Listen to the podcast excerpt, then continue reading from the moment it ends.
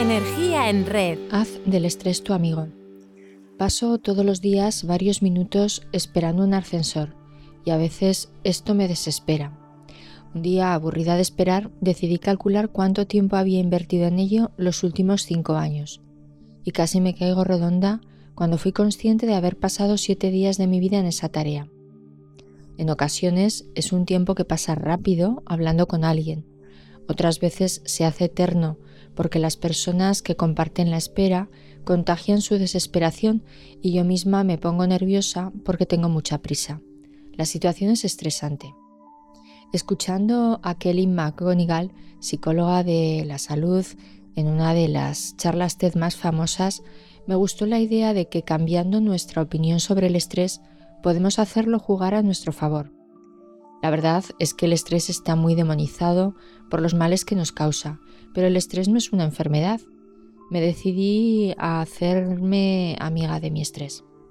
Los psicólogos Karen Sen y Theorel nos explican con su modelo demanda-control que el tener muchas demandas que atender y sentir que tenemos poca capacidad de control sobre ellas es la causa de nuestros males.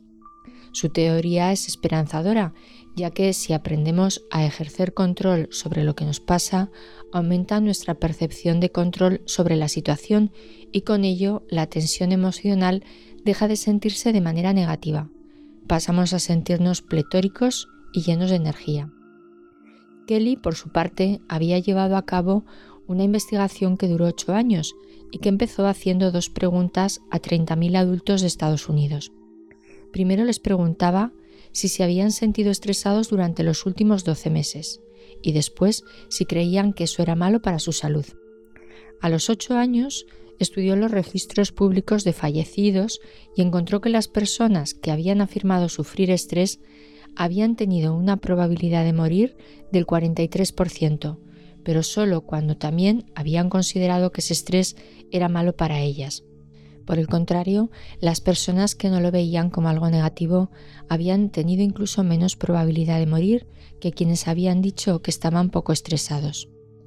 Así que todos estos autores nos abren a la puerta de la importancia de cómo nos relacionamos con nuestro estrés y qué hacemos con él.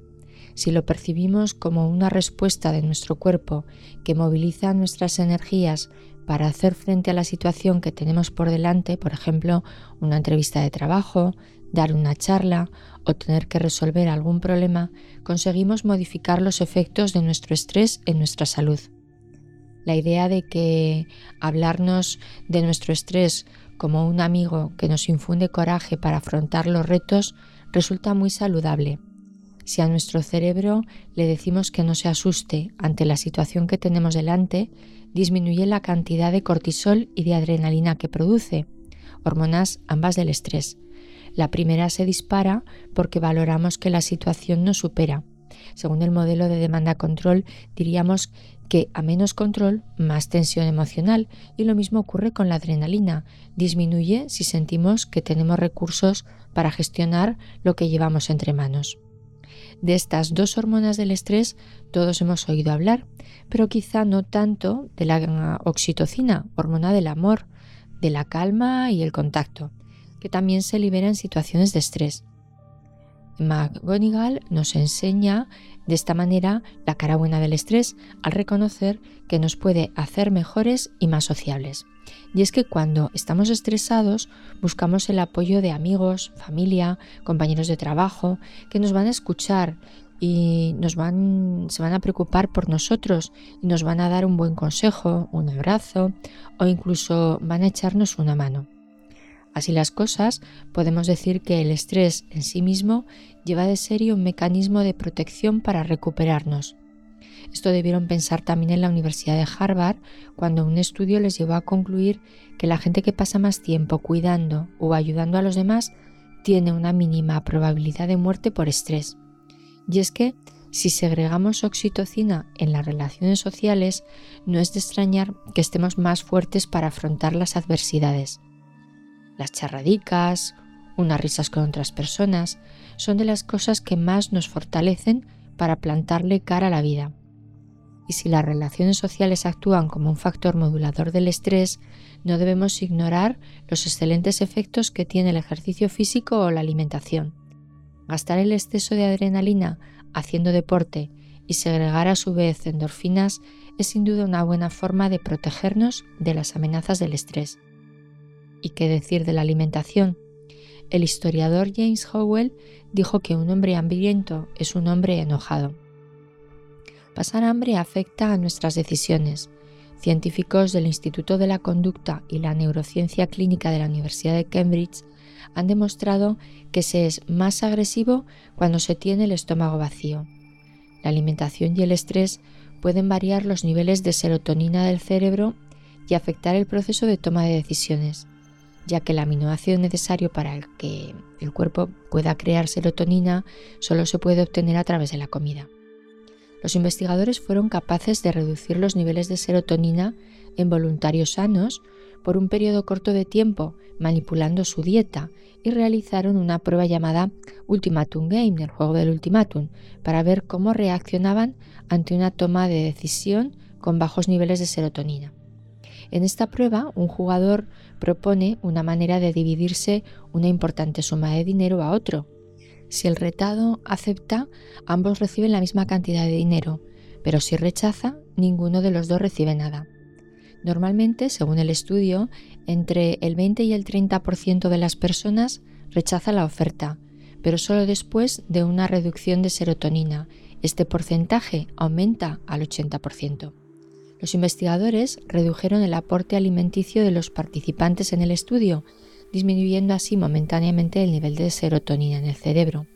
Los resultados indican que la serotonina juega un papel crítico en las decisiones y hacen pensar que juega un papel esencial en los procesos de decisión en sociedad, controlando normalmente las reacciones agresivas.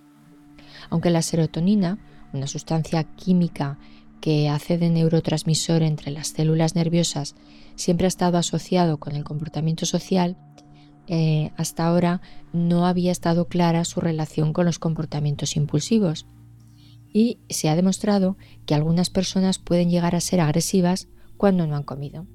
Por su parte, científicos de la Universidad de Oxford demostraron que una dieta equilibrada mejora el comportamiento. Para sus pruebas se valieron de 231 voluntarios de la prisión de Aylesbury. A unos se les cambió la dieta de forma radical, más vitaminas, minerales y suplementos de ácidos grasos esenciales, y a otros simplemente se les trató con placebo. El resultado fue extraordinario. En poco tiempo se comprobó que las reacciones violentas de aquellos a los que se había cambiado el menú disminuyeron un 37%. La otra mitad de la muestra mantenía su comportamiento agresivo. Una vez concluido el experimento la situación volvió a ser como antes. Vemos que podemos manejarnos bien frente a las situaciones estresantes en función de lo que pensemos sobre ellas, el apoyo social que tengamos, el deporte que hagamos y la alimentación que llevemos. Pero no debemos conformarnos con tener buenos moduladores de nuestro estado emocional. También es importante hacer una reingeniería de nuestra vida, aumentar las tareas que nos apasionan, disminuir las actividades que no nos gustan, empezar eh, a hacer algo nuevo, abandonar ciertas acciones y hacer otras de manera diferente sin duda ayudará a que las situaciones de estrés disminuyan. Y si aún así la vida sigue complicada, podemos tener el coraje de hacer frente a la realidad tal y como es. ¿Cómo? Aceptando las cosas como son es el primer paso, para lo cual necesitamos humildad. Reconocer nuestras limitaciones y ser capaces de aprender de nuestros errores es fundamental cuando nuestro objetivo es seguir adelante y crecer en todos los ámbitos de nuestra vida. Ya lo dice este aforismo clásico eh, en el mundo de la empresa. Unas veces se gana y otras se aprende. Cuando perdemos, existe el riesgo de que el estrés desaparezca y sea sustituido por la depresión. No es extraño que sintamos ira, dolor, pena frente a la adversidad, pero el antídoto está en la resiliencia. Hablarnos con amabilidad, con frases del tipo puedo superar esto, no me voy a permitir ser una víctima, la vida es dura, pero esto también pasará, necesito solo algo de tiempo, todavía tengo cosas por las que estar agradecido o voy a dejar pasar esto, sin duda nos ayudarán a templar nuestros nervios. Recuerda, el éxito no es definitivo, el fracaso no es fatal, es el coraje de continuar lo que cuenta. Gracias por estar ahí y poner tu energía en red.